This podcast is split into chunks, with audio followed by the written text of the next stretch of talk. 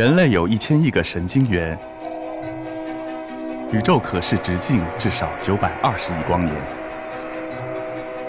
从无限小到无限大，在中科院 SELF 讲坛一起探索未知的世界。本节目由中科院 SELF 讲坛出品，喜马拉雅独家播出。今天我的题目是追梦量子世界。说到量子，大家可能既熟悉又陌生。什么是量子？举个例子，我手上这个遥控器，它就是一个神奇的量子笔。如果我按下翻页，大家可以猜一猜，有在这一瞬间有多少个量子发射出去了？我可以告诉大家是，我在按下翻页的瞬间，有上万亿个量子发射出去了。它是不是很厉害？为什么这么厉害？请允许我给大家介绍一下量子的概念。量子。它是一个能量的最小单位，所有的微观粒子，包括分子、原子、电子、光子，它们都是量子的一种表现形态。我们知道，我们这个世界本身是都是由微观粒子组成的，所以某种意义而言，我们这个世界本身就是由量子组成的。我手上这支笔，在座的大家，包括我自己，都是二十四 K 纯量子产品。大家呼一口气都是上万亿量子的进出，所以大家都是分分钟几十亿上下的人才啊。这么说来，量子它并不神秘，也没有什么高深的，但是对于量子研究，在过去的 一百年已经成为现代科技的支柱，发展出了诸如激光、核磁共振、高温超导，然后计数组这些跟我们的生活都息息相关的一些科技进展，而且可以想象，可以也可以相信，就是未来会给我们带来更多的进展。说到量子世界。其实有一个最基本的原理，就是量子叠加原理，而另外一个是其实是由量子叠加原理引申出来的量子纠缠。首先，我给大家介绍一下量子叠加原理。什么是量子叠加原理？举个例子来说，《西游记》，我想大家都看过吧？就算没有看过原著，那么呃电视剧三十年如一日的重播肯定也会看过。我从小也非常希望有孙悟空的一个能力，就是他的分身术。一个分身留在这里听老师训话、上课，另外一分身就则跑出去捣蛋。那么在量子的世界里呢，量子它就是孙悟空，它也有分身术，但是跟孙悟空的分身术不一样的地方在于，在量子的世界里，量子的分身它不能被人看到，一旦有人去看它，它的分身就会随机的消失，而最后只留下一个。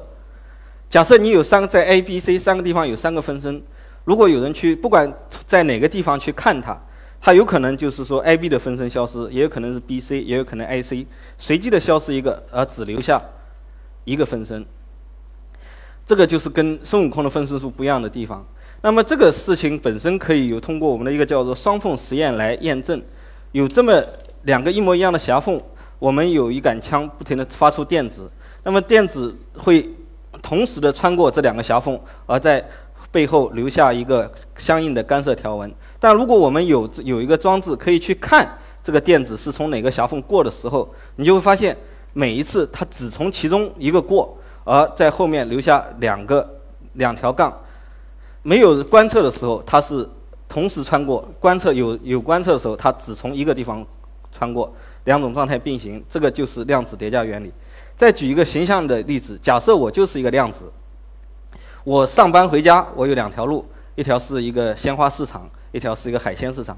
每天我上班回家，我开着自己的车，那相当于我就是对自己进行了一个测量。那么我就很清楚我是从哪条路回家的。回家回到家里，我太太也很清楚，因为她闻一下我就知道，如果我是从鲜花市场，那么我身上都是香的；但如果我身上全是鱼腥味，那么就知道我是从海鲜市场过来的。但是有一天我非常累，非常累嘛，我就打了一个车回家。打个车回家，回到家以后，我太太问我说：“哎，今天你是从哪条路回来的呀？”我说：“哎呦，不好意思，我这个刚刚路上睡着了，我也不知道从哪条路回来的。你闻一下我身上看看呢。”他闻了一下，他发现说：“好奇怪，怎么你身上一半是香的，一半是呃臭的，就好像就是说我从两条路同时过来了一样。”那么这个就是量子叠加原理。当有人对它进行测量，那么它就只有一一种状态；如果没有，人对它测量的话，它是多种状态并存。那当然，在现实生活中，更大的可能，我是被那个出租车司机给坑了。这个是量子叠加原理。如果把量子叠加原理合到就是多个量子的情况，会是什么呢？那就是一个 爱因斯坦称之为遥远距离诡异的相互作用的一个量子纠缠。它就像双胞胎的心灵感应一样，这两颗骰子无论相距多远，它的掷出来的结果始终是一样的。那么你用刚刚那个量子分身的概念来讲，就是说，比如说我和你有纠缠在一起，每个人都有两个分身，在北京和上海。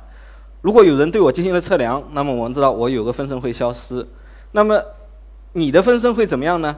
我可以告诉大家，是你的分身也会消失。比如说我的上海的分身消失了，只有留下了北京的分身，那我就知道，而且就必然会发生的事情就是你在上海的分身也会消失，只留下北京的分身。这个就是量子纠缠。那有了量子纠缠，呃，量子隐形传输的概念也就呼之欲出。就是如果我们想把北京的一个量子传送到上海，那怎么办呢？我先在北京和上海之间建立这样的一个纠缠，然后呢，我通过对两地的粒子做一些特殊的操作，那么在北京的量子就会消失，出现在上海。有了量子叠加原理、量子纠缠，那么我们到底有些什么用呢？首先一个应用就是计算能力的一个飞跃。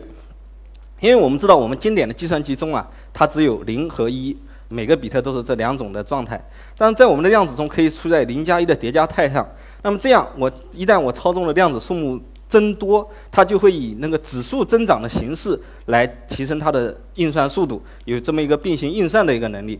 举个例子来说，我们如果分解一位三百位的一个大数分解，用经典的计算机它需要十五万年，但如果我有个量子计算机，它只要一秒钟就可以算出来。当我们能超过二操操纵二十五个量子的时候，我们的计算能力已经超达到了，就是说现有的计算机的四核的那个计算能力。而当我们能超过能操纵五十个量子的时候，那么现在世界上最快的计算机天河二号，它的计算能力已经都拍马都赶不上了。当然，量子计算还比较遥远，虽然说未来它会给我们带来很很多的应用，比如说天气预报啊，那个石油勘探啊等等等等，而目前来看，一个更为直接量子分身术，一个更为直接的应用就是量子保密通讯。我们传统的时候，呃，世界里，我们的信息，我认为最安全的一个信息传递方式就是通过光缆，因为它把所有的光的能量都压，就是限制在那个光纤里面，外面没有得不到能量，所以人们认为就是说，呃，这个传输是安全的。而如果把光缆沉到这个几千米深的海底，那就更安全了。但是随着科技的发展，现在已经有这么一个装置啊，我只要把这个光缆往这个装置上盘一盘，就能够让它有很小很小的一部分能量泄露出来。而我们现在的就是说，科技已经发展到对这么一部分能量可以对它进行完全的探测，就是这么一小部分能量的探测，我就对于你这个光缆里传递信号的，来对它来说就完全是透明的了。可以完全读出你想要你你你在这个光纤里面传递的信息，那么这样一来，对我们个人而言，对我们国家而言，就完全没有就是还有什么安全可言。